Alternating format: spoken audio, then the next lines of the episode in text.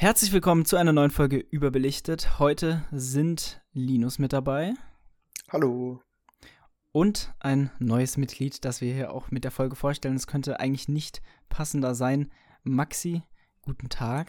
Hallo. Genau. Und ähm, ich habe jetzt äh, fünf schnelle Fragen für dich am Anfang, wie es bei uns so gewohnt ist ähm, ja, die du beantworten ich bin sehr kannst. Gespannt. Also dadurch, dass es diesmal nur fünf sind, hast du auch ein bisschen längere Zeit als die anderen, bei denen waren es ja letztes Mal zehn. Ähm, und zwar, äh, Frage 1 ist folgende, die wurde nämlich letztes Mal vermisst. Da wurde ich danach nämlich darauf angesprochen, warum diese Frage denn nicht dabei war, obwohl sie denn eigentlich so gut ist, nämlich Maxi, was ist das beste Filmjahr? Alter, ich habe auf die, ich habe auf die Frage ge gewartet und wüsste keine Antwort. Also was ich, wo ich viel gesehen habe und wo ich auch viele gute Filme gesehen habe und deswegen würde ich jetzt einfach sagen, es ist 1924. Da hast du Die Nebelungen äh, von Fritz Lang, du hast Gier von Erich von Stroheim, äh, du hast Sherlock Jr., du hast eigentlich, also ich glaube, ich habe sechs äh, Banger habe ich da aus diesem Jahr gesehen und äh, die sind, glaube ich, alle auch sehr definierend für das äh, Stummfilmkino und aus der Zeit des Tonfilmes würde ich sagen, wahrscheinlich 1975 mit äh, Barry gut. Lyndon und äh, Jean Dilmont. Ja, ist sehr, sehr schön, weil äh, die das überleitet dann perfekt zu meinen äh, nächsten zwei Fragen. Und zwar. Ja, kann ich, kann ich was ja, einwerfen? Ich glaube, ich habe auch 75 damals gesagt. Lol. Ich bin mir ich nicht glaub, mehr ganz sicher, es, aber ich, ich glaube glaub auch. Ich glaube auch. Bin, ja, auf, doch, es war auf jeden Fall in den 70ern. Ja. ja. ähm, dann, und zwar hier, damit die Zuhörenden natürlich schon dich einmal einordnen können, wie man das gerade schon, schon gehört hat, bist du ein großer Fan des Stummfilmkinos. Das ist korrekt. Und deswegen habe ich da auch zwei Fragen für dich dabei. Und zwar erstmal, was ist denn der erste langen Stummfilm, den du geschaut hast? Also nicht von Fritz Lang, sondern den ersten. Der erste langen Stummfilm. Ich glaube, das war tatsächlich damals äh, 2018 äh, oder 2017 Metropolis. Ähm, okay, also schon, schon relativ klassischer Einstieg, oder? Sehr klassischer Einstieg, ja. Aber ich habe den, habe zwar noch nicht alles verstanden, was dahinter war. Und es war eher ein, eine Kuriosität als wirklich Enjoyment, was ich damals empfunden habe. Und jetzt, wo ich mehr gesehen habe und den dann vor kurzem erst wieder äh, gesehen habe, konnte ich das, konnte ich schon meine Gefühle deutlich besser einordnen. Na gut, und dann äh, darauf aufbauend, wenn jetzt jemand komplett keine Ahnung hat, vielleicht auch jetzt hier eben für Leute, die zuhören, welchen Stummfilm würdest du als Einstieg empfehlen? Äh, ist ich das würd, auch Metropolis oder? Nee, ich würde äh, ganz klassisch tatsächlich mit äh, Buster Keaton oder Charlie Chaplin anfangen. Äh, entweder Modern Times oder, oder City Lights, die ja beide, wohl in den 30ern entstanden sind, noch Stummfilme sind, bei Chaplin und bei Keaton klassisch entweder mit The General oder äh, Sherlock Jr., hätte ich eher gesagt, weil der hat noch eine, eine, eine schöne, äh, kurze Laufzeit und beeindruckende Distanz und Effekte. Na gut. Ähm, dann eine sehr einfache Frage: Was ist dein Lieblingsfilm-Soundtrack? Hm. Dann würde ich äh, wahrscheinlich am ersten tatsächlich sagen, weiß auch gerade so schön zu Wes Anderson passt, der, der Grand Budapest Hotel. Na, das habe ich natürlich erwartet, denn ich dachte mir natürlich, wie kann man Maxi am besten vorstellen? Und ja, man macht das nämlich, indem man seine Liebe zum Stummfilm und zu Wes Anderson zeigt. Das haben wir jetzt hier alles abgedeckt. Und als letzte Frage habe ich nämlich noch eine witzige kleine Sache. Und zwar, ich habe gerade noch mit einem Freund telefoniert und habe ihn dann so gefragt, yo, ich brauche hier noch eine Frage für, für, für einen Podcast gleich. Sag, sag, sag, mir mal eine Frage, die ich einem, die ich einem äh, Freund stellen kann zu Filmen. Grüße gerne raus an Chris, ne? Und der meinte gerade, ich soll dich fragen, welchen Film sollte man löschen? ähm, wie kontrovers kann ich dabei sein? Hm. So ähm. kontrovers, wie du, es, du es für wichtig erachtest. Welchen Film sollte man welchen? löschen, Maxi? Ich sehe es schon ähm, kommen. Ich sage jetzt nicht den einen offensichtlichen, an den ihr alle denkt. Ich sage Natural Born Killers, äh, written by Tarantino und directed by irgendeinem anderen. Ähm, an welchen denken wir denn gerade alle? Ähm, 2.8, äh, relativ hoch auf IMDb. okay.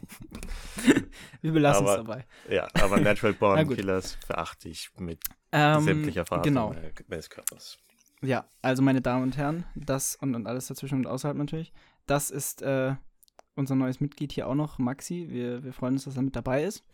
Und äh, jetzt gehen wir zum Thema der heutigen Folge. Wir haben wir es noch gar nicht angesprochen. Ähm, heute wird es um die vier Wes Anderson Kurzfilme gehen, die jetzt kürzlich auf Netflix veröffentlicht wurden. Ähm, wir werden zu allen Filmen natürlich spoilern. Das sind Filme, die alle jeweils drei 17 Minuten und einer 40 Minuten geht. Das heißt, ähm, schaut die euch gerne einfach vorher an. Wir werden jetzt auch bestimmt am Anfang, wir werden ganz grob sagen, worum es geht, aber jetzt keine detaillierte Inhaltsangabe oder so machen. Deswegen einfach auf Netflix äh, anschauen. Ähm, und bevor wir da einsteigen, habe ich noch ein, zwei Fun Facts oder Facts über den, den Autor dieser Filme mitgebracht. Und zwar ist das Roald Dahl. Ähm, die meisten werden ihn kennen von äh, Charlie und der Schokoladenfabrik. Und äh, im Kontext zu Wes Anderson ist dann natürlich auch noch Fantastic Mr. Fox zu nennen. Das sind beides Werke, die von ihm geschrieben wurden. Aber ich habe nämlich eine Frage, und zwar wusstet ihr beide, dass der auch Drehbücher geschrieben hat? Ab ja. und zu? Ja, auch zu Nein. James Bond, soweit ich weiß. Das, das war die Sache, die ich, die ich äh, noch mitbringen wollte. Und zwar, der hat für den, für, für You Only Live Twice von 1967 genau. hat er das Drehbuch geschrieben. Und tatsächlich auch für den ersten, für die erste Willy Wonka-Verfilmung von 1971. Da hat er auch das Drehbuch geschrieben. Genau. Ähm, und dann habe ich sogar noch eine Sache, und zwar ähm, dieses, äh, dieser, diesen Shot, den man in allen äh, Kurzfilmen jetzt von, dem, von Wes Anderson sieht, dies, äh, das kommt auch nicht äh, irgendwoher. Also die Szenen mit Ralph Fiennes als, äh, als dem Autor. Ich habe da ein Bild, ich werde das auch auf unserem, jetzt hier kurze Crosswerbung, auf unserem Instagram-Account äh, posten. Äh, deswegen, wenn ihr das äh, schauen wollt, dann, dann guckt da gerne vorbei. Nämlich, es gibt ein BBC-Interview von, von ihm, von, ich glaube, 1983.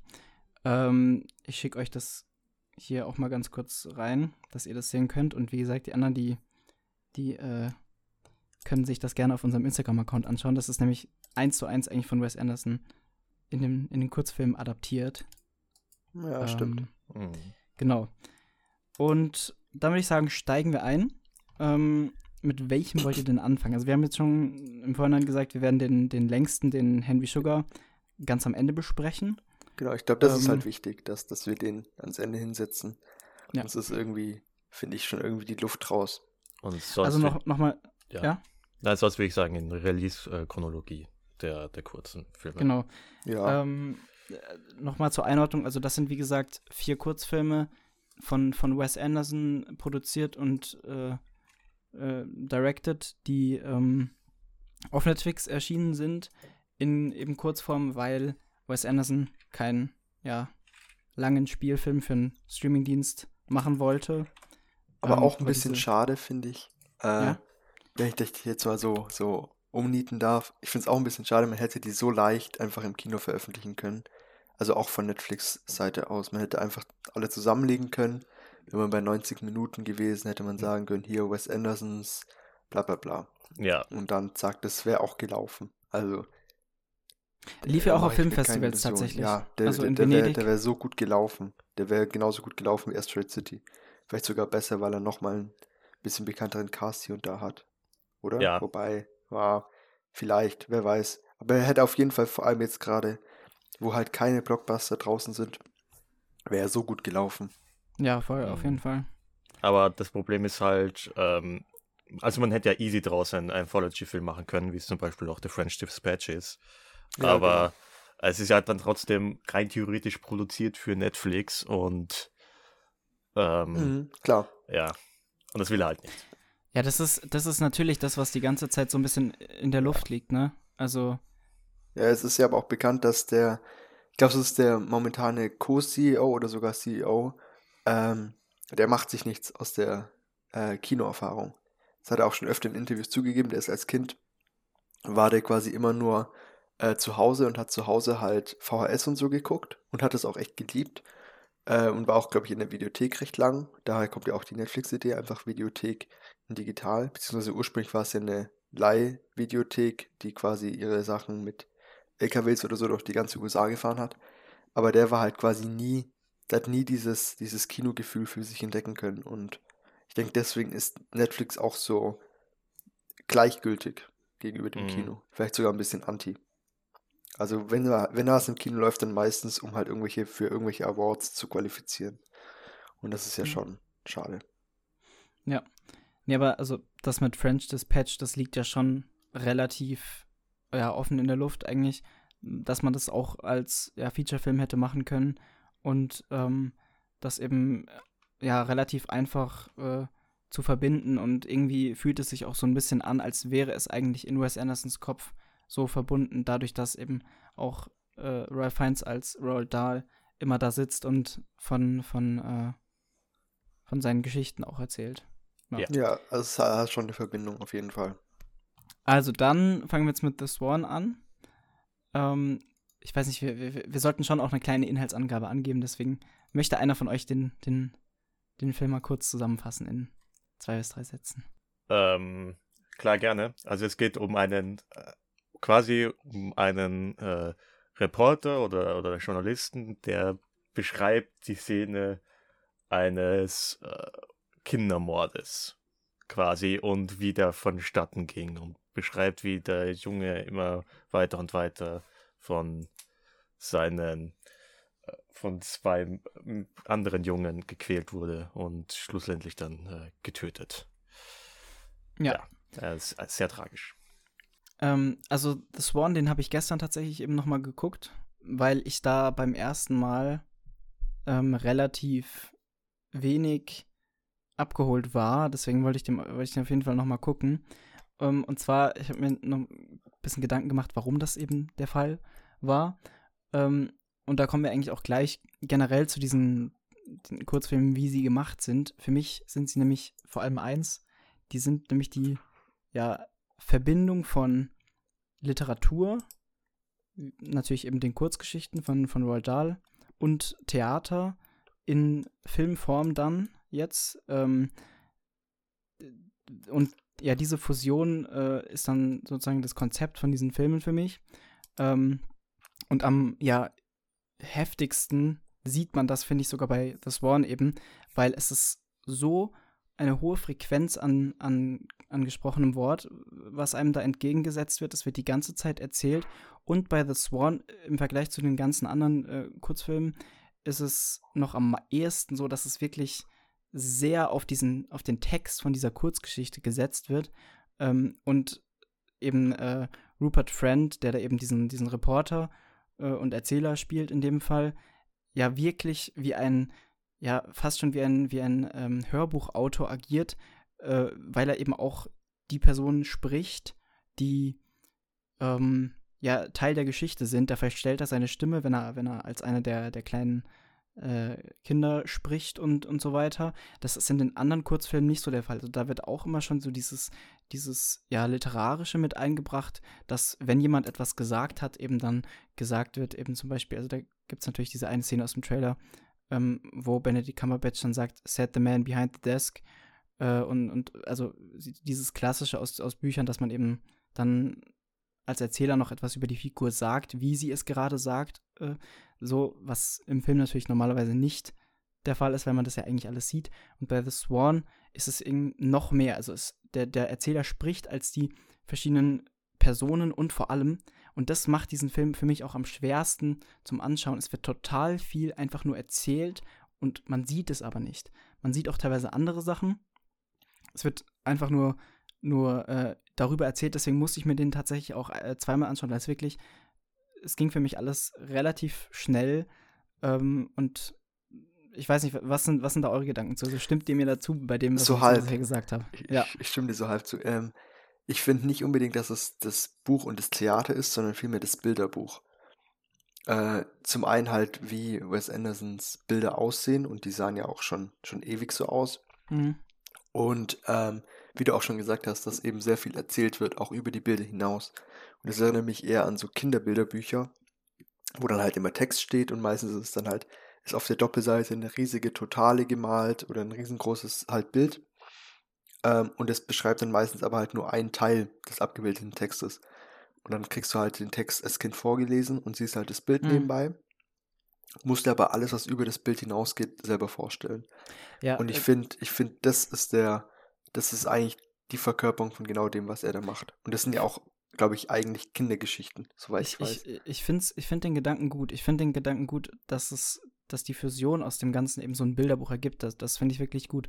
Aber ich muss trotzdem sagen, äh, also klar, als Gesamtbild kann man, kann man das so sehen, aber wenn man eben diese Einzelteile rauspickt, eben wie das erzählt wird, nämlich klar in einem ja, literarischen Kontext für mich und dann eben auch noch die Tatsache, dass ähm, ja, das ist so, dass, dass man die ganze Zeit eben Personen hat, die, die ähm, auf die, die ins, ins Bildgeschehen mit eingreifen, sozusagen als fast schon Bühnenhelfer. Das hat für mich eben ganz stark diesen, diesen Theater-Vibe.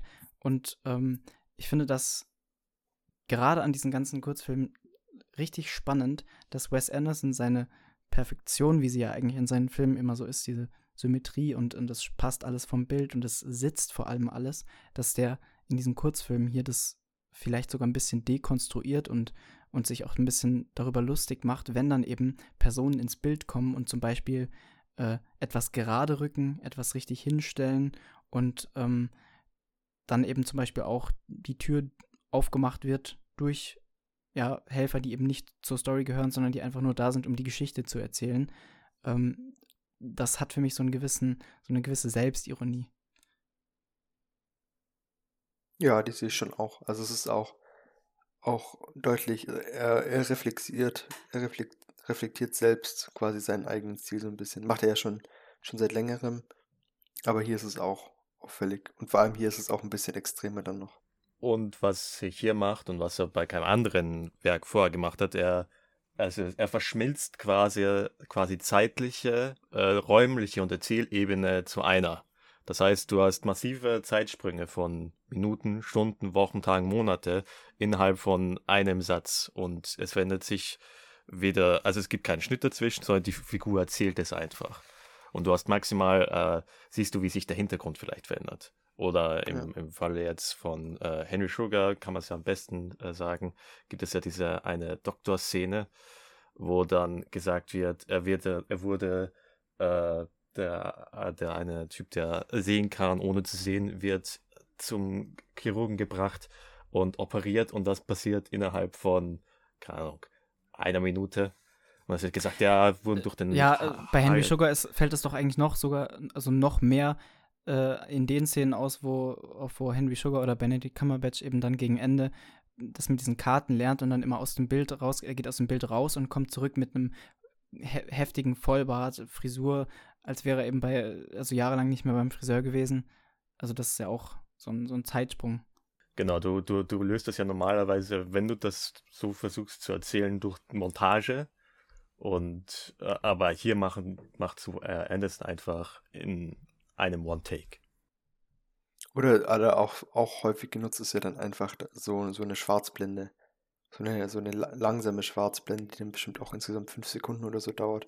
Das ist halt gar nicht. Also es geht halt einfach weiter. Das ist natürlich, ich glaube, ich glaube tatsächlich auch, ist ja alles, glaube ich, Word by Word äh, übernommen aus, aus dem Originaltext von, von Roald Dahl.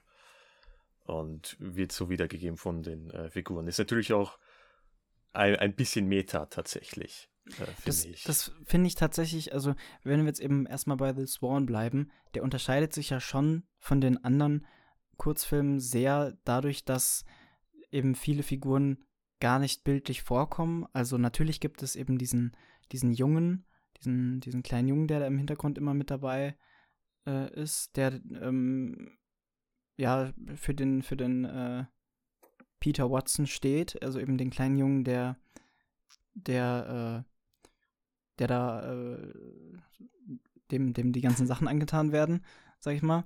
Ähm, aber es gibt ja die anderen Figuren, die kommen überhaupt nicht vor, die werden einfach nur von Rupert Friend gesprochen. Es gibt ein, zwei ähm, eben Stagehands, äh, sind die, äh, ist die Bezeichnung ähm, in den Credits für die, ähm, die da eben kurz mal reinkommen oder das Gewehr halt hinhalten und so. Ähm, aber was äh, würdet ihr sagen oder warum, das ist natürlich eine reine Spekulation, warum hat Wes Anderson das bei diesem Film so gemacht und bei den anderen, ähm, sehr, also sowohl bei Henry Sugar als auch natürlich jetzt bei, bei Poison oder bei, ähm, bei Ratcatcher sieht man die ganzen Sachen auch wirklich. Und bei The Swan wird natürlich, es gibt auch einiges, das visualisiert wird, aber es gibt total viel auch, was einfach nur erzählt wird und nicht gezeigt Ich denke, hat halt generell einfach ein bisschen ausprobiert. Er hat auch, finde ich, äh, vor allem in, in Poison hat er, hat er, finde ich, einen anderen Kniff, den er noch nie so wirklich gemacht hat. Und auch in, in Redcatcher macht er echt interessante Sachen. Also ich glaube, er wollte einfach ein bisschen ausprobieren. Oder ist ja dieses Kurzgeschichtenformat eigentlich perfekt dafür, weil man halt ähm, und auch eben der Streaming-Anbieter Netflix, weil er halt kein wirkliches finanzielles Risiko hat und einfach mal drauf losmachen kann. Und dann hat er halt einfach in den verschiedenen Kurzgeschichten mit anderen Sachen ein bisschen rumgespielt. Und ja, ich denke, das ist auch, auch einfach die Antwort auf deine Frage. Er hat halt einfach ein bisschen weiter mit, mit seinem Stil gespielt und mhm. seinen Stil erweitert. Ja, da frage ich mich auch an der Stelle, wird das jetzt vielleicht sogar auch dazu führen, dass, dass er sich da umentscheidet und demnächst vielleicht doch einen Streaming-Film machen wird, weil er eben diese Freiheit und ja auch fin finanzielle Freiheit ja mögen wird. Ich meine, man, man müsse nur mal an Martin Scorsese jetzt denken, der ja auch nach Irishman jetzt dann schon den zweiten äh, Streaming-Film macht, der natürlich auch im Kino laufen wird, aber ähm, weißt du, was der Unterschied ist? Äh, ich glaube, Wes Anderson kriegt noch recht gut Finanzierung ich glaube, Asteroid City war ja auch der Film mit, mit dem größten Opening jetzt. Äh, und ich glaube, Scorsese hat ja wirklich keine Studiofinanzierung mehr bekommen. Also ich glaube, also wenn ich richtig informiert bin, wollte niemand äh, Christopher Flowermoon machen. Mhm. Und deswegen ist er halt zu Apple. Und genauso bei The Irishman, der ist halt zu Netflix, ja. weil die Studios nicht machen wollten. Ja, und Wes Anderson hat ja diese Option eigentlich noch. Der ist ja nicht. Also Scorsese der, ist ja tatsächlich ironischerweise ja. fast schon geblacklistet bei den aber Studios. Aber der, der Name Scorsese ist halt doch viel größer. Ja, aber Scorsese ist auch dafür bekannt, dass er halt, dass er sehr große Ambitionen hat ja. und sehr viel machen will. Und klar, Anderson hat genauso eine eigene Vision und geht auch genauso akribisch vor, aber Anderson bewegt sich immer noch in geringeren Budgets. Und wenn Anderson dann halt sowas wie Asteroid City macht oder wie French Dispatch, dann hat er da halt die Hälfte der bekannten Hollywood-Gesichter am Start. Und mhm. das zieht halt dann doch noch ein bisschen ins Publikum. Auch ja. wenn der, der Movie-Star als Konzept eher, eher am Aussterben ist, zieht es halt dann doch noch. Vor allem, wenn dann halt 500 davon da sind. Mhm. Ähm, wie würdet ihr beiden den Film, also den, den The Swan, einordnen im Ranking jetzt nur von diesen drei, äh, vier, vier oh, Filmen? Er ist der Beste. Also, der, also von den vier ist er der zweitbeste, aber von den okay. Kurzfilmen, von den drei Kurzkurzfilmen ist er der mhm. Beste, würde ich sagen. Boah, weiß ich schon gar nicht mehr. Ich finde irgendwie die Kurzfilme alle recht ähnlich. Ich weiß nur, dass ich Henry Sugar halt am, am meisten mag. Auch mhm. insgesamt in Wes Andersons Gesamtwerk mag ich ihn sehr, sehr. Ähm, aber irgendwie inzwischen verschwimmen die auch so ein bisschen für mich. Was ja ein bisschen auch lustig ist, weil es halt quasi so nochmal bestätigt, wie das als, ähm, als ein Film gelaufen wäre. Ja. Ähm, ich bin eben bei, bei The Swan nicht so ganz überzeugt von dem, von dem, äh, von der Frequenz des, des äh, ja, Sprechens, weil das war für mich schon auch einfach ein bisschen zu viel und ein bisschen zu wenig gezeigt in, in diesem Fall tatsächlich. Aber das seht ihr offenbar nicht so. Ja, also ich bin jetzt auch nicht der, also ich, ich boah, weiß ich gar nicht, aber ich verstehe auf jeden Fall schon, was du meinst. Ich liebe auf jeden Fall die Geschichte an sich und ich liebe auch das, das Ende, weil es eben so plötzlich kommt und, mhm. und man überhaupt nicht daran denkt. Und das ist auch das, ich habe mich ja vorher ein bisschen mit, mit dem Roald Dahl beschäftigt. Also der ist ja auch irgendwie dafür bekannt, eben sehr schwarzen Humor einzubauen und das, obwohl, wie du eben bereits schon richtig gesagt hast, das ja schon eigentlich eher Kindergeschichten sind und das dann so enden zu lassen. Also ich bin mir ziemlich sicher, wenn ich diese Geschichte, also für die, für die ähm, Leute noch ganz kurz, die Geschichte endet so, dass, also natürlich Spoiler, dass äh, das Kind dann eben stirbt, weil, ähm, weil er äh, in einem Schwankostüm dann eben, ja, äh, runterspringt oder so. Irgendwie von, von diesem Baum oder, oder war das? Er, er wird gezwungen zu springen, weil er sonst abgeschossen wird. Genau, genau. Er wird gezwungen, vom, vom, von diesem Baum, wo, wo er draufklettern muss, zu springen und stirbt dann. Ähm, das kommt sehr plötzlich, dass es das, äh, das passiert und da, dann hört man nur noch, dass die Mutter darüber trauert und dann ist die Geschichte ganz plötzlich vorbei. Also das ist ein sehr, ja, rapides Ende. Und ähm, dafür sind auch diese Kurzgeschichten bekannt. Ähm, und also rein von der Inszenierung her hat es für mich super funktioniert, äh, dieses Ende dann herauszuarbeiten, aber während der Geschichte habe ich eben phasenweise so Momente, wo ich mal ganz kurz dachte, so, okay, was ist da jetzt passiert? Das mag vielleicht auch daran liegen, dass mir dieses schnelle Englisch, dieses schnelle britische Englisch vor allem dann äh, teilweise ein bisschen äh, ja, aufgestoßen ist, aber ähm, eben verglichen mit den anderen äh, Kurzfilmen habe ich mich da, also bei, bei, bei The Swan eben ein bisschen schwerer getan. Ich finde, bei The Swan sieht man halt sehr gut, äh, auch wie äh, Anderson macht halt schon in sämtlichen seinen anderen Filmen, aber er nutzt halt viele äh, dunkle Momente in, in, in seinen Geschichten. Und äh. Tragikspiel ist, ist immer sehr wichtig. Sei es Verlust von Familienmitgliedern, von, äh, von dem Verlust von allem, was du je geliebt hast und du musst dann trotzdem weiterleben. Ähm, ist natürlich immer verpackt in einem, in einem, einer sehr schönen, äh, puppenhaften Ästhetik und mit Pop-Songs und, äh, und äh, quirky Humor. Generell einfach und, ja. viel, viel Pastellfarbe. Genau. Und hier hast du eigentlich die, die Quintessenz von dem. Diese pure Tragik wird einfach dargelegt und sehr trocken übertragen. Und auch teilweise comical, wie er dann diese Kinderstimmen äh, spricht. Das ist ja schon eigentlich ein Perfect Match, also Roald Dahl und Wes Anderson, weil also ja. jetzt auch in den Filmen, wo ähm, also jetzt ab, auch abgesehen von Mr. Fantastic Mr. Fox und so, es ist ja klar, also auch in den in den eigenen Filmen von von Wes Anderson ähm, eben dieser, ja, dieser schwarze Humor und trotzdem diese Verspieltheit und, und auch Happiness, die die Filme ausstrahlen, obwohl sie dann auch eben an den, an den richtigen Stellen bitterböse sind. Ähm, das hat man ja auch gerade noch bei äh, Asteroid City eben sehr gemerkt. Ähm, ja, das spiegelt sich in diesen Geschichten ziemlich wieder. Ja, finde ich auch. Also ich finde auch, dass es ein Perfect Match ist. Ja, auf jeden Fall interessant. Es gibt ja noch dieses ähm, wie heißt es? Jimmy and the Giant Peach oder so? Äh, ja, von, von Henry Selick von 1990. Ähm, ja, also die Geschichte auch ist auch äh, ja, eine von Roald Dahl. Na, ich dachte mir nur kurz, die könnte Wes Anderson natürlich auch noch verfilmen. Aber gut. Ja, natürlich, wo das Problem natürlich auch liegt, bei Roald Dahl, die Rechte gehören äh, Netflix. Das heißt, wenn. Aber warum, warum dann eigentlich nicht beim Fantastic Mr. Fox? Ja, weil das ja vor, vor 14 Jahren gemacht wurde. Aber deswegen, stimmt, das haben wir gar nicht besprochen, deswegen musste Anderson natürlich auch zu Netflix in dem Fall, weil Netflix sich ja die Rechte an all seinen Werken gekauft hat. Das haben wir vorhin vergessen zu erwähnen. Aber ja. Das heißt, wenn da nochmal was kommt, dann natürlich mit Netflix. Ja, wollt ihr noch irgendwas zu The Swan sagen? Ansonsten können wir weitergehen zu ähm, dem Ratten. Poison.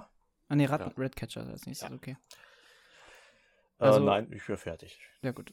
Ich wäre auch fertig. Also, The Ratcatcher ist, glaube ich, mein Lieblingsfilm von den kürzeren. Ähm, ich finde, der macht ziemlich Spaß. Und ich finde halt vor allem im Ralph Fiennes einfach richtig, äh, richtig witzig in seinem, in seinem Dasein.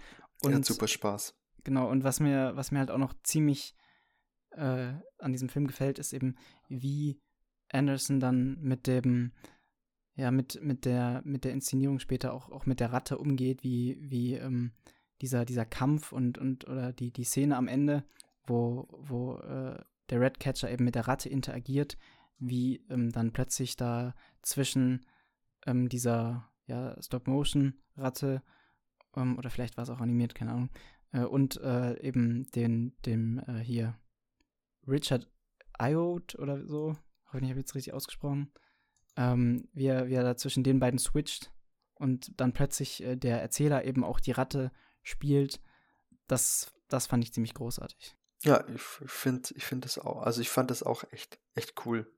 Vor allem halt die Szene mit der, mit der unsichtbaren Ratte quasi. Ähm, äh, fand, fand ich war, war ein guter Einfall. Und, und untermalt ja nur nochmal quasi, wie, wie viel wie viel Kontrolle Wes Anderson dann doch über, über, das, über, das, über den Film hat. Also die Ratte ist ja tatsächlich da. Also es fühlt sich ja an, als wäre sie da. Man akzeptiert ja dann tatsächlich in diesem Moment einfach, dass sie da ist, obwohl sie halt nicht da ist. Und das ist ja schon, schon finde ich ziemlich cool. Also zumindest für mich hat das so gut funktioniert und ich, ich fand das echt, echt, echt super und halt auch eine super Performance. Also auf jeden Fall liegt da auch ganz viel, ganz viel Gewicht drin, warum das funktioniert. Ja, und es, dieser Film bringt auch so eine, so eine ganz eigene Stimmung, finde ich, mit, die, die ihn nochmal von den anderen auch für mich abheben. Also, die haben natürlich alle ihre, ihren ganz eigenen Vibe, aber gerade The Ratcatcher schafft da für mich irgendwie so eine ganz ja, besondere Atmosphäre, hätte ich jetzt gesagt. Findest du, ich finde, ich finde Henry Sugar ist so irgendwie die Ja, das, ich habe das jetzt ab, abgegrenzt. Von, ach so, ach so. Von dem. Also, okay. das ist ja nochmal ein bisschen, dadurch, dass es auch eben länger ist. Aber ja. Ich, ich finde tatsächlich, Redcatcher von den dreien stellt er sich am wenigsten heraus. Äh, ich kann mich tatsächlich auch an relativ wenig jetzt noch an, erinnern. Bis auf mhm. äh, das Ende mit dieser Montage. Ähm, aber sonst eigentlich nicht wirklich. Ich mag auch Poison, glaube ich, am meisten, weil du ja vorhin gefragt hast, Jackie. Ah, das ist ja dann witzig. Jeder von uns, jeder von uns mag einen von den kürzeren am meisten. Ja, Aber stimmt. Natürlich, äh, Anderson hat ja experimentiert, experimentiert ja häufiger mit äh, Stop-Motion-Tieren. Ich glaube schon seit ja. dem äh, Life Aquatic with äh, Steve Zissou. Seitdem hat er eigentlich fast immer irgendwelche Stop-Motion-Tiere. Ja, ja. Er hat ja auch zwei Stop-Motion-Filme gemacht. Also ist korrekt. über Tiere. also genau, da, da fällt mir eine Sache noch ein und zwar, ich weiß nicht, ob euch das aufgefallen ist, mir ist es nämlich auch erst beim zweiten Mal aufgefallen und zwar ähm, die, wahrscheinlich ist es euch eh aufgefallen, die, äh, die Szene, wo äh, in, aus The Swan, wo dann der kleine Junge auf dem Baum hinten steht, da wurde auch eine kleine Stop-Motion-Version von dem Jungen hergestellt und das war, ähm, ja, es, also es war auch äh, Stop-Motion und kein, äh, es war nicht irgendwie, dass der da irgendwie im Hintergrund auf dem Greenscreen oder sonst wo rumgeklettert ist. Ist euch das aufgefallen? Ja. Ja, ja. Na gut. Das ist mir beim ersten Mal zum Beispiel nicht aufgefallen, weil er auch so ganz hinten ist. Es ist nur so ganz klein. Naja, gut. Ähm, ja, also The Swan, The Redcatcher, dann machen wir weiter mit, mit, äh, mit Poison. Also ich, ich, ich finde ja, ich finde auch, ja. Können, wir, können wir ruhig weitermachen. Also so viel habe ich dann jetzt nicht zu Redcatcher zu sagen. Ich finde, das eine Gimmick, das halt auch super funktioniert, ist halt eben das mit der unsichtbaren Ratte. Ich finde, ich finde die Szene ist wirklich super aber sonst finde ich den auch nicht so, so toll. Also ich, ich mag, wie gesagt, die Stimmung einfach und ja, die klar. Performance von Ralph Fiennes mit am super, krassesten super. von, also von den ganzen Kurzfilmen generell jetzt. Äh, ja, gut. Poison. Ähm, möchtest du noch mal kurz zusammenfassen, worum es geht? Es geht basically einfach nur darum, dass, ähm, dass ein Mann liegt im Bett und ähm, anscheinend ist eben unter der Decke eine, eine Schlange. Und dann, dann kommt da irgendwie, glaube ich, ich weiß nicht, kommt halt, kommt halt eine andere Person rein. Dann sagt ihm halt, hier, guck mal, hier ist eine Schlange, die ist, der, der Biss ist tödlich, ähm, sofort tödlich oder so. Ähm, hol mal schnell den Arzt, damit er ein, Gegengift bringen kann, falls ich gebissen werde. Und dann, er darf sich halt nicht bewegen. Und das ist halt super angespannt. Und dann kommt eben auch der Arzt und dann überlegen sie, was machen sie jetzt? Und dann ist die Idee, okay, ähm, wir, wir holen jetzt die, die Schlange quasi weg, bevor sie beißt, ist, glaube ich, die Idee. Mit so einer Art Köder, wenn ich mich nicht irre. Mhm. Ähm, auf jeden Fall, was aber halt dann der Point des Films ist, es ist super angespannt die ganze Zeit. Und am Ende stellt sich halt raus, die Schlange ist gar nicht da. Also die ist entweder nie da gewesen oder schon lange weggegangen. Und ähm, es ist quasi nur ein Gimmick gewesen, wenn man, wenn man das jetzt so sagen will. Es war nur der McGuffin. Ja. Ähm, und ich finde halt, da finde ich es halt super, wie halt diese, wie, wie halt einfach, wie halt einfach, es ist ja quasi der Beweis für den McGuffin. Er hat einfach, man sagt einfach, ja, da ist eine Schlange.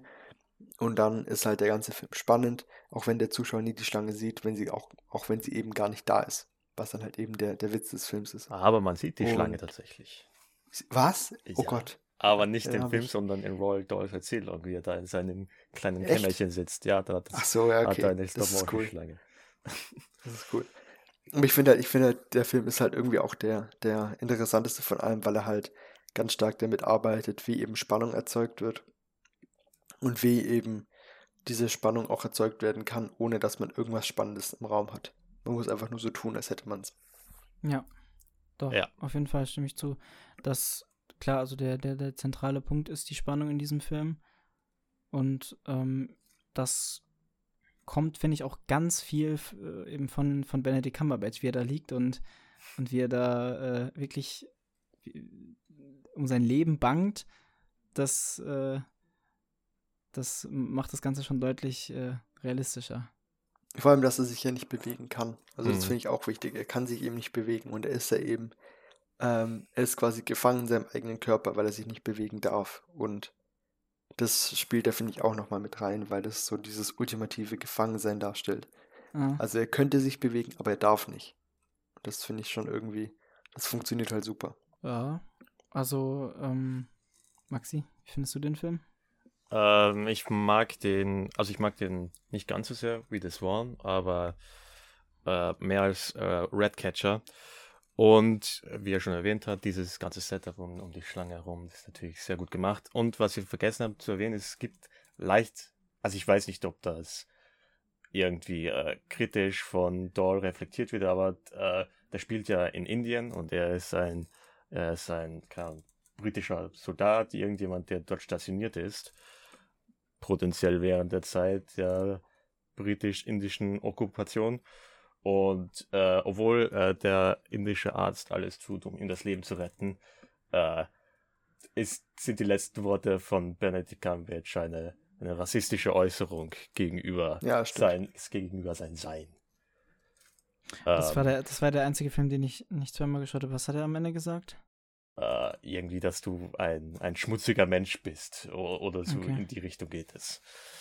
Ja, dann könnten wir jetzt vielleicht auch ähm, überleiten zu, zu ein bisschen der Problematik von, von Dahl, ähm, auch mit, mit, mit seinem Antisemitismus.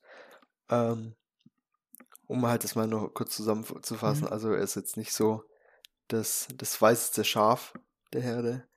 Ähm, aber ich, ich würde da als Verteidigung sogar sagen, dass ja bei Anderson, dadurch, dass es halt eben so komödiantisch aufgeladen ist, ähm, wird es zumindest bei ihm, ähm, ich sag mal, ich, ich möchte jetzt nicht sagen entschuldigt, aber es wird so umgedreht und anders inszeniert, dass es eben nicht mehr, also es ist im Kern, der Film ist im Kern nicht rassistisch. Ähm, Das würde ich auch nicht sagen. Nein. aber, aber die Kurzgeschichte, also ich habe sie nicht gelesen, aber äh, kann sehr gut sein und da finde ich, sollte man auch Ja.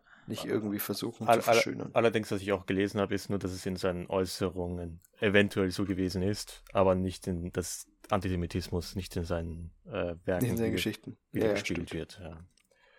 Dann ist Äh, es ja quasi für die Werkrezeption eh egal. ja. Ich glaube auch nicht, dass Wes Anderson sich Sachen rauspicken würde, so sehr er diesen Roald Dahl eben liebt. Und das merkt man ja auch schon, gerade auch eben, wie wir schon gesagt haben, dass sein Stil sich ja schon auch sehr mit seinem äh, ähnelt, ähm, dass er trotzdem, also er hat ja auch schon gewisse Grundwerte immer in seinen Filmen. Also das merkt man ja äh, vor allem meiner Meinung nach ja an, an Grand Budapest Hotel, ähm, wie er auch antifaschistisch er eingestellt ist. Ähm, aber ich glaube nicht, dass er sich eben Geschichten rauspicken würde, die grundsätzlich ähm, ja zum Beispiel jetzt eine rassistische Antisemitische Elemente oder antisemitische enthalten. ja, Ele- Elemente Nein, glaube ich auch nicht. Nee. Glaube ich Ja. auch nicht. Und wenn, dann würde er es halt eben, eben so darstellen oder halt so inszenieren, dass es bei ihm eben nicht der Fall ist. Also wenn da jetzt wirklich. Aber wir haben jetzt auch noch, Ja. äh, okay, jetzt, jetzt habe ich dich voll abgekriegt, Na, aber mir ist gerade nur aufgefallen, wir haben auch jetzt auch die perfekte In Überleitung von Indien zu Indien, eigentlich. ähm, von, von Indien zu Indien. Ja, zu, ähm, zum Hauptfilm, Henry Ach so. Sugar. so. Ich dachte, ich, ich, dachte, ich habe ganz kurz irgendwie an Indian Paintbrush gedacht, an die Produktionsfirma, die die Anderson-Filme macht. Na gut. Nein, nein, nein. Ja gut, also dann stimmt ja, dann kommen wir noch zum, äh, zum eigentlichen Hauptthema hier, zu äh, The Wonderful Story of Henry Sugar. Wisst ihr, Ähm, wie der auf Deutsch heißt? Äh, ich weiß es. Ähm, hier. Ich sehe was, was du nicht siehst. ja, Oh Gott. ein, ein ganz schrecklicher Titel. Aber ähm, muss man fairerweise sagen, dass das auch schon damals der Haupttitel der Übersetzung von, dem, von der Kurzgeschichte war und das jetzt nicht für den Film so neu gemacht wurde. Habe ich Ja, auch aber gelesen. ist trotzdem ein schlechter Ist Titel. ja Ja, das wirklich stimmt furchtbar. natürlich. Also das hätte man auch eins. Naja gut, es. Ich verstehe es, wo es herkommt, weil es ist halt so dieses Sprichwort, ne? Oder dieses Spielchen halt. Ja, Silber- trotzdem. Ja, Bullshit. Ähm, genau, und das ist schon auch mit der, ja, also mit, mit der Hauptfilm, wo jetzt auch hier die, die meiste Werbung gemacht wurde. Ähm, und der lief halt auch auf Festivals und unterscheidet sich eben von den anderen drei Kurzfilmen, vor allem äh, in der Hinsicht, dass er eben, ja, doppelt so lang ist wie alle anderen. Ähm, genau, und ich dass er das, mehr an einem Ort spielt. Auch noch. ja, Und dass er auch am, finde ich, ambitionierst ist. Also am, also er ähnelt am ehesten einem, einem Langfilm. Er ist, ja, nochmal eine Sehr kurze, ambitioniert. kurze inhaltliche Zusammenfassung von einem von euch, wer möchte. oh je. Äh, okay, ich versuch's. Also, das ist Ja. übrigens auch das erste Mal, dass äh, Ray Fiennes als Roald Dahl vorgestellt wird. Sonst ist er einfach nur da in seinen anderen Kurzfilmen. Sieht ja auch darauf ab, dass man Henry Sugar zuerst gesehen hat, bevor man die Mhm. anderen sieht.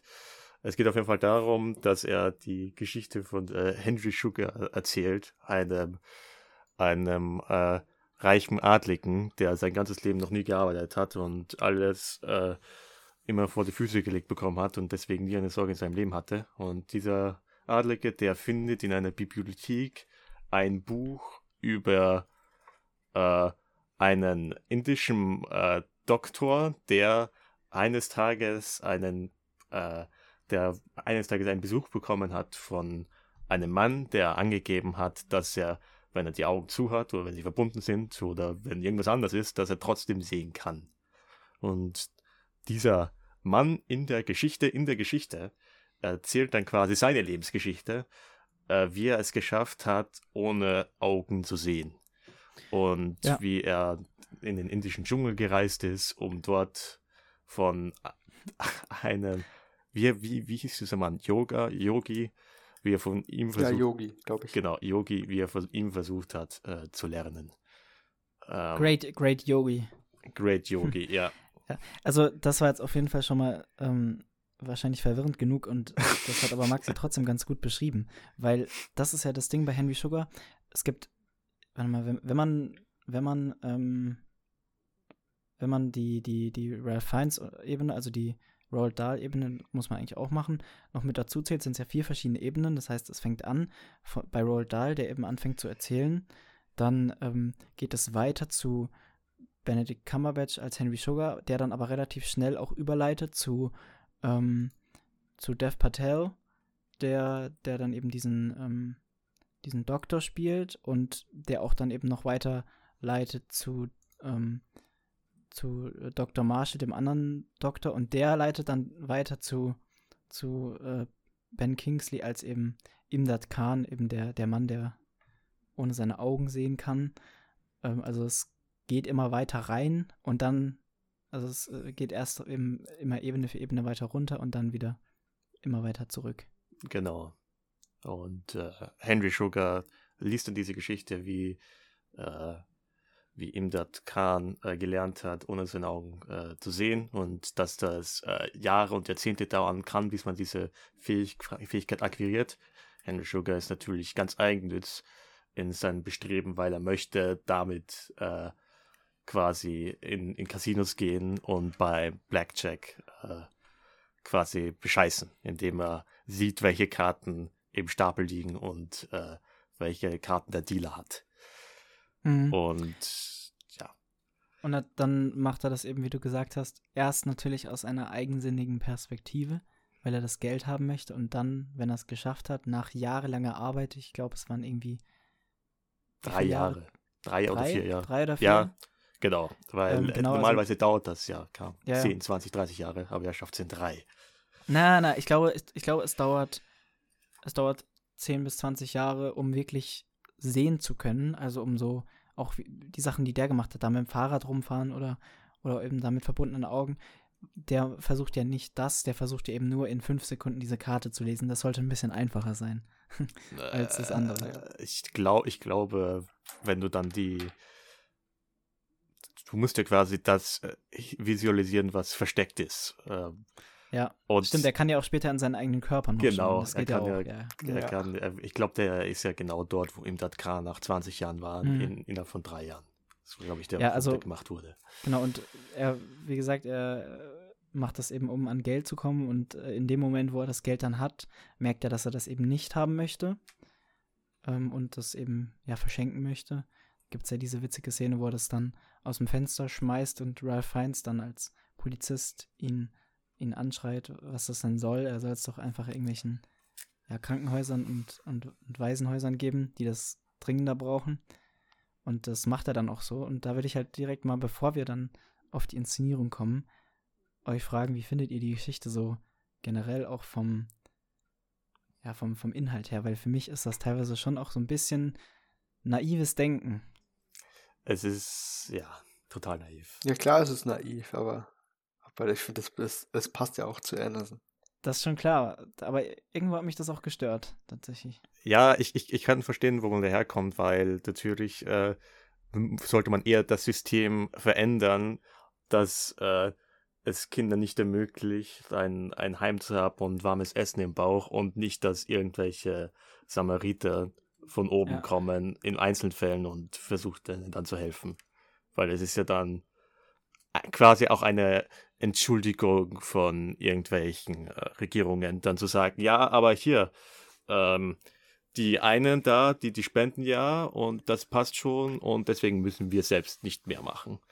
Vor allem ist es ja auch ein Fehler im System, Ja. wenn quasi das System nur funktioniert, wenn eben Reiche freiwillig sich dazu entscheiden, Geld zu spenden. Nicht, nicht Also nur Reiche, sondern auch in gemeinnütziger Arbeit, dass man das nur so äh, finanzieren kann, wenn sich irgendwelche anderen Leute bereitstellen, für, äh, für nichts äh, da zu helfen.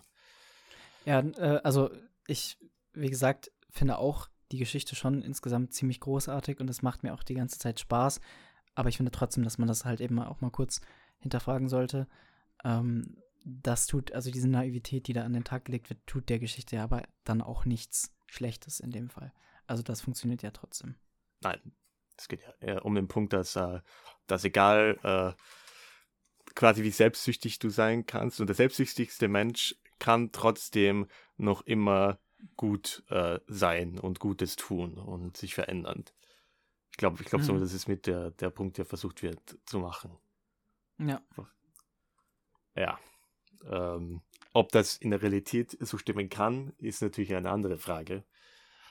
Ähm, aber immerhin, immerhin, der, der Film hat gute Intentionen, auch wenn sie äh, Mhm. sehr naiv sind und äh, auch als, äh, als Schutzmantel genutzt werden kann, um irgendwelche Änderungen einzuführen. Mhm. Aber ich, ich glaube, Roald Dahl hat selbst das einfach damals nicht zugesehen, als er das in den 60ern geschrieben hat. Ich, ich finde, es ist, aber die Geschichte funktioniert, funktioniert trotz ihrer, ihrer Naivität trotzdem. Ja. Ja, ja. Ähm, wie findet ihr die Inszenierung generell? Sehr, wie ich Super. auch schon, schon rausgehört habe, Mhm. beide euer, euer Lieblings von den ganzen Filmen und ich würde mich da tatsächlich eigentlich auch anschließen. Ich, ich finde, Ich, finde tatsächlich, d- ja, äh, mach du zuerst. Mach du Okay, zuerst. äh, äh, ich finde, wo wir schon drüber gesprochen haben, mit der zeitlichen äh, und räumlichen Ebene, ich glaube, hier hatte das auf die Spitze getrieben, wie er eine Geschichte erzählen kann. Innerhalb einer, einer Zweidimensionalität, weil du hast halt wirklich, die stehen meistens nur in einem Raum und dann äh, wird erzählt, was passiert. So, das passiert dann vielleicht über Wochen, Monate oder mehrere Minuten einfach. Und der Hintergrund verändert sich, indem Sachen reingeschoben werden und wieder rausgeschoben werden. Und damit wird impliziert, dass sich Räume verändern, wie zum Beispiel bei dieser sehr prägnanten Szene am Anfang, wo Henry Sugar in die Bibliothek kommt und die wird dann hinter ihm aufgebaut. Oder wie äh, Imdad Khan zum, zum Arzt kommt und der wird innerhalb eines Atemzuges in den, in den Operationsraum geleitet und operiert, indem er so ein, ein, äh, ein, ein Gipskopf aufgesetzt wird. Ja.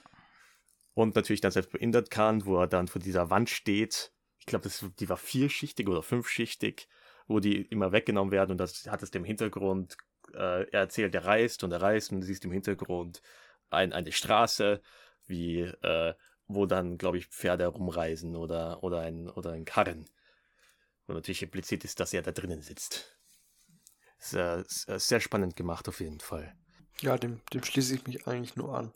Ich finde auch, ähm, das ist auch so ein bisschen das, das Frischeste, wenn man so sagen will, was Anderson gemacht hat. Das, in letzter wie, wie Zeit. bitte? Das habe ich gerade nicht verstanden. Frischeste. Ah, es ja. fühlt sich frisch an. Frisch und unverbraucht. Und ähm, einfach eine, eine schöne Weiterentwicklung von seinem bisherigen Stil. Und ähm, ja, ich, ich fand es, ich fand es einfach als, als Gesamtes, fand ich es einfach, einfach super, das mal so zu sehen. Äh, wie, also er treibt ja seinen Stil damit nicht wirklich auf die Spitze, finde ich, sondern er äh, treibt ihn quasi nur in eine andere Richtung. Mhm. Und ich finde, es hat halt einfach super funktioniert. Und es war auch, finde ich, super konzentriert als, als Gesamtwerk. Ähm, deutlich konzentrierter als der, als äh, der andere Film des Jahres, also Asteroid City. Ähm, und ja, ich, ich fand das halt einfach, ich fand tatsächlich, bei, bei dem Film hat mir wieder einfach alles wirklich gepasst. Und deswegen finde ich auch, er ist, er ist mit, mit die beste Stufe Anderson-Film. Mhm. Mit, mit sowas wie Grand Budapest oder ähm, Moonrise Kingdom.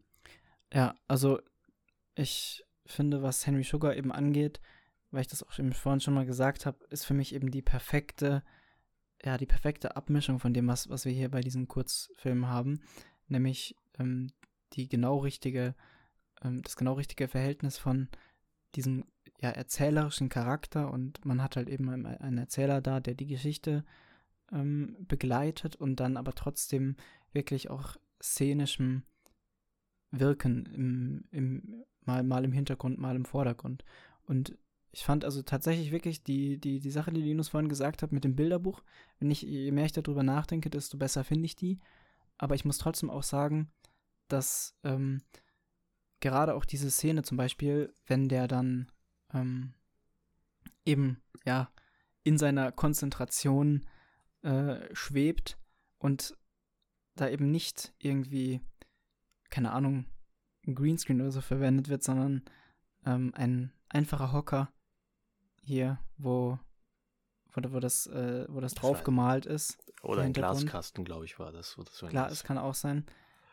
Ähm, äh, fand ich, also ich finde es einfach großartig, dass es eben noch Leute wie Wes Anderson gibt, die auf solche Mittel zurückgreifen und ähm, das dann ja schon schon äh, dem, den, den Zusehenden überlassen, da eben zu sagen, yo, das ist jetzt vielleicht nicht das bildlich realistischste, was man gerade sieht, aber es reicht komplett aus, um hier eine tolle Geschichte zu erfahren.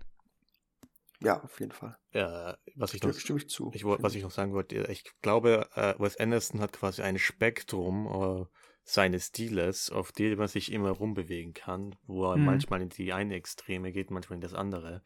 Und ich finde, was man in den letzten Jahren sieht, dass er dieses äh, Spektrum versucht immer weiter zu erweitern. Und dass vielleicht auch Asteroid City und vor allem diese, diese Kurzfilm-Anthologie eine Antwort auf die ganzen äh, TikTok-Trends sind, die ja quasi versuchen, sehr oberflächlich und einseitig seinen äh, Stil zu emulieren mit der äh, French Ja. Dispatch Musik.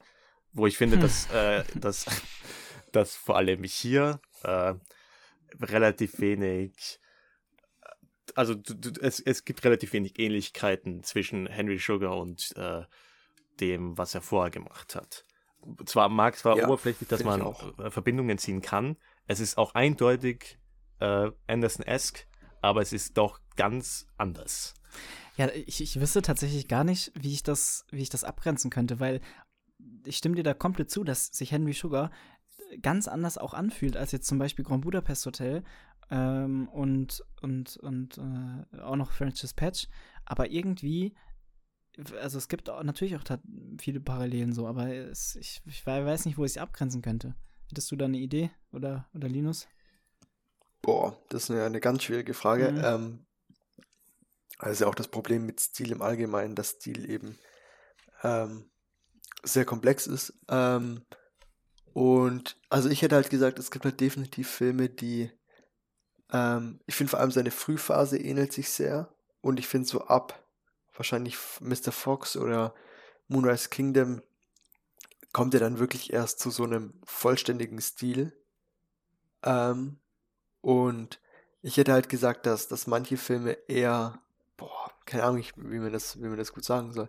Ähm, ich finde, es gibt halt einen Unterschied. Ich würde zum Beispiel sagen, das Grand Budapest Hotel ein Extrem darstellt, quasi ein, ein, eine, eine Ecke Mhm. seines Stils. Ähm, und dann zum Beispiel äh, Asteroid City eine andere Ecke. Weil Budapest so viel, also ich habe, ich habe zumindest, ich habe das Gefühl, dass Asteroid City sehr viel ähm, freier und, und un, unbegrenzter ist in seinem Stil. Oh Gott, also ich sage hier einfach nur, nur, nur zufällige Wörter. Während halt Budapest Hotel, super, super konzentriert ist und super durchgeplant scheint. Also durchgeplant sind Ja, natürlich doch. alle, aber, Doch, doch, doch, doch. Aber halt das, vi- viel, viel fester in dem, was er ist. das, Asteroid City ist eher ich- frei, doch, doch. wenn, wenn das irgendwie Sinn ergibt. Do, ja, würde ich, würde ich ich komplett, doch, doch, würde ich komplett zustimmen.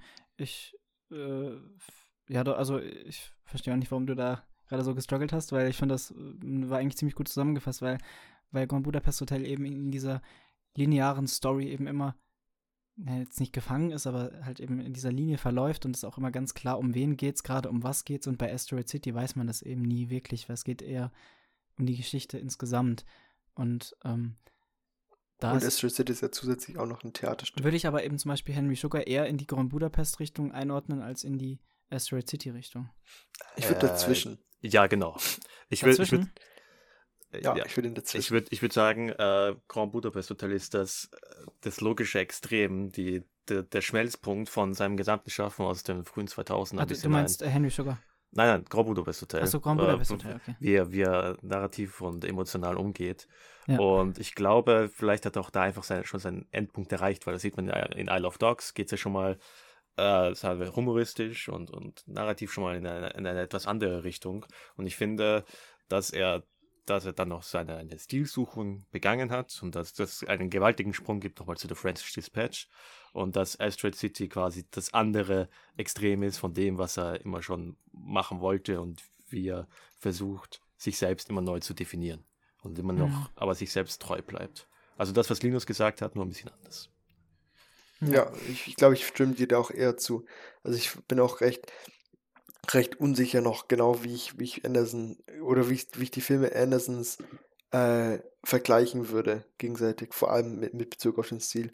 Aber ich hätte halt auf jeden Fall auch gesagt, dass halt zum Beispiel ein Element, die Geschichte in der Geschichte spiegelt, spielt ja eine große Rolle in Henry Sugar. Also er ist ja dann wirklich lang in der Geschichte drin. Ähm, aber auch zum Beispiel eben in Asteroid City, wenn eben die Geschichte aber nur das Theaterstück ist. Ähm, also das ist ja auch so, eine, so, eine, so, eine, so ein mehrfacher Boden. Ja, so, Und das ist ja auch, auch ein Vergleich, den man ziehen kann. Aber der Unterschied ist halt eben, dass halt in Asteroid City ist halt das Theaterstück mehr oder weniger äh, gewollt absurd, während die Geschichte in Henry Sugar quasi den Anspruch erhebt, also nicht die Geschichte in Henry Sugar, sondern die Geschichte, die Henry Sugar liest, erhebt ja den Anspruch, wahr zu sein innerhalb der, der Diegese von Henry Sugar. Und das ist ja bei Asteroid City mehr oder weniger willkürlich, die, das Theaterstück. Das ist ja dann nicht die Wahrheit, die ja, damals stimmt. stattgefunden hat. Also, weil wir jetzt auch gerade noch generell über so die Wes Anderson-Filme geredet haben und wie man sie vergleichen kann. Also, eine Sache zieht sich ja wirklich komplett durch bei ihm und jetzt eben auch in den, den Kurzfilmen ist es ja einfach diese, diese Liebe, die man bei ihm äh, für Geschichten insgesamt raushört oder ra- rauslesen kann. Und das, finde ich, findet man natürlich auch jetzt in diesen, diesen Kurzfilmen. Einfach diesen, diesen Spaß auch daran, Geschichten zu erzählen, sei es jetzt eben auf diese eher, eher gefestigteren Wege wie bei Grand Budapest Hotel oder wenn man eben mal ein bisschen in eine experimentellere Richtung geht, wie jetzt bei den ein oder anderen äh, von den Kurzfilmen hier.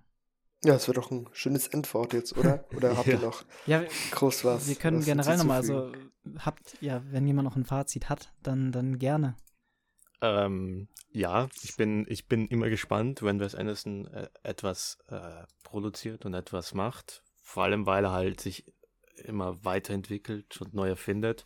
Und es ist ja jetzt schon bekannt, dass er, oder besser gesagt, es wird vermutet, weiß nicht, wie viel auch schon rausgekommen ist, ähm, dass, es, dass sein nächster Film ein äh, Spionage-Thriller sein soll, wo es Stimmt. um eine Vater-Tochter-Beziehung geht äh, mit, ich, ich schaue gerade auf Flutterbox nach, gerade im Cast was er sich natürlich noch ändern kann und wahrscheinlich auch wird, sind äh, Benicio del Toro, Michael Sarah und äh, Jeff Goldblum eingetragen. Ähm, bin ich auf jeden Fall aber auch sehr gespannt. Ja, ich, ich finde auch, ich finde auch, äh, vielleicht noch als anderes Fazit, gerade in den letzten Jahren, also ich sag mal, seit Fringe Dispatch, finde ich, hat sich auch gezeigt, dass Andersons Stil eben nicht, wie man vielleicht äh, nach, nach Budapest annehmen könnte, quasi jetzt, jetzt fertig ist, sondern dass sein Stil quasi in so einem ständigen Wandel ist und ähm, quasi immer weiter ausgebaut wird in alle verschiedenen Richtungen. Und ich finde, das ist schon auch, auch, auch was sehr Gutes. Ja, stimme ich zu. Ja, ich ähm, stimme da auch zu und will aber noch anmerken, dass es ja viele gibt, die mittlerweile sagen, also ich habe das auf jeden Fall öfter mitbekommen, vielleicht gehört ihr da auch teilweise dazu, die ja, die ja meinen, dass der, dass sie vom Wes Anderson-Stil insgesamt einfach übersättigt sind und da irgendwie nichts mehr zu brauchen. Ähm, und ich sehe das halt überhaupt nicht so. Also ich bin da eigentlich voll im Fanboy-Modus und, und meine so gerne mehr, gerne mehr. Und dann finde ich es eben noch besser, wenn, wenn er eben, wie du gesagt hast, seinen Stil in verschiedene Richtungen erweitert und, und erforscht, weil ich finde eben, da gibt es eben noch total viel, was man, was man machen kann, was man ausprobieren kann, wie man sich entwickeln kann. Ähm, das fühlt sich für mich nicht verbraucht an, keines bis, äh, kein bisschen weder in Asteroid City noch in den Kurzfilmen jetzt. Ich finde auch die, da kann man ist auch die Antwort ganz klar. Also wenn man, wenn man keine Lust mehr auf den, auf den Wes Anderson-Stil hat, dann sollte man einfach aufhören, die Wes Anderson-Filme zu schauen. Ja. Weil es ist ja tatsächlich so, dass er ja tatsächlich wirklich einlöst, was er verspricht. Also seine, seine Filme versprechen ja immer, immer diesen Stil, ähnlich wie, keine Ahnung, zum Beispiel bei Hitchcock. Und er löst quasi ja auch immer ein. Also es gibt jetzt ja keine Wes Anderson-Filme, die dann plötzlich ganz anders sind. Also die nicht seinem, seinem Kunststil entsprechen. Und deswegen, wenn man keine Lust darauf hat, dann was soll man groß sagen dann? Dann ist es halt nicht für einen und dann schaut man halt die Filme nicht. Mhm. Und, und fertig ist. Aber gerade jetzt auch nochmal, was den Ausblick auf diesen Spionage-Thriller angeht, finde ich das total interessant, wenn wir jetzt Poison im Hinterkopf behalten, dass ich ja eigentlich, vor allem auch vor Poison gesagt hätte, dass mit Wes Andersons Stil Spannung zu erzeugen nichts Einfaches ist, weil natürlich die ähm, Möglichkeiten, die man, die man so hat, um, um Spannung zu erzeugen, ja oft auch mit, mit, mit, ja, mit Shaky Cam oder besonderen Kamerafahrten äh, zusammenhängt, die ja so bei Anderson eigentlich nicht vorkommen und Poison uns dann als Beispiel perfekt zeigt, wie, wie das auch in seinem Stil wirklich großartig umgesetzt werden kann. Ich glaube, damit sind wir dann am Ende angekommen. Ähm, Vielleicht noch, okay. Na, du kannst noch, gerne, wenn du noch was zu sagen hast, dann. Äh, wenn euch Wes Anderson super gefällt, dann empfehle ich euch mal Jacques Tati Filme anzuschauen. Okay.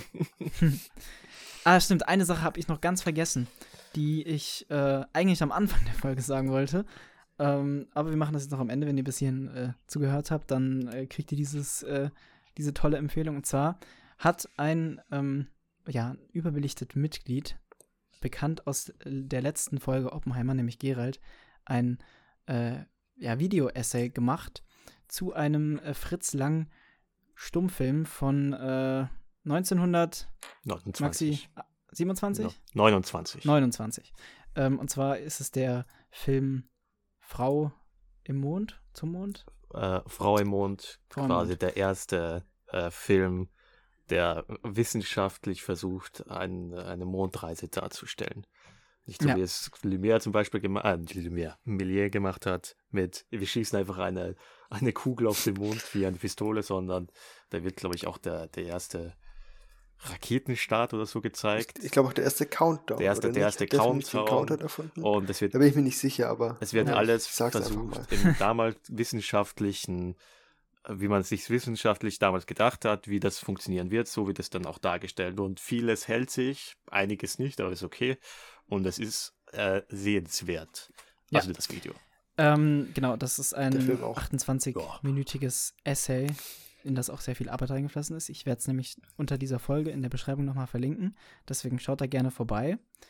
Ähm, und da würde sich Gerhard bestimmt sehr drüber freuen. Genau. Ansonsten, ähm, wie immer, am Ende der Folge Ausblick auf die nächsten Wochen. Ähm, es wird eine Festivalfolge zu Wien kommen, eine Festivalfolge zu Köln und Killers of the Flower Moon. In welcher Reihenfolge steht noch nicht fest, das werdet ihr dann noch äh, erfahren demnächst, aber seid gespannt auf die Folgen. Und dann würde ich sagen, vielen Dank fürs Zuhören und wir hören uns beim. Ja, danke, dass ich hier sein durfte. Ja, ich freue mich ja, auch. Das, sehr schön, also dass ihr beide dabei wart. Auch Maxi jetzt hier als neues Mitglied noch willkommen zu heißen, ist wirklich sehr schön. Und vielen Dank fürs Zuhören und bis zum nächsten Mal.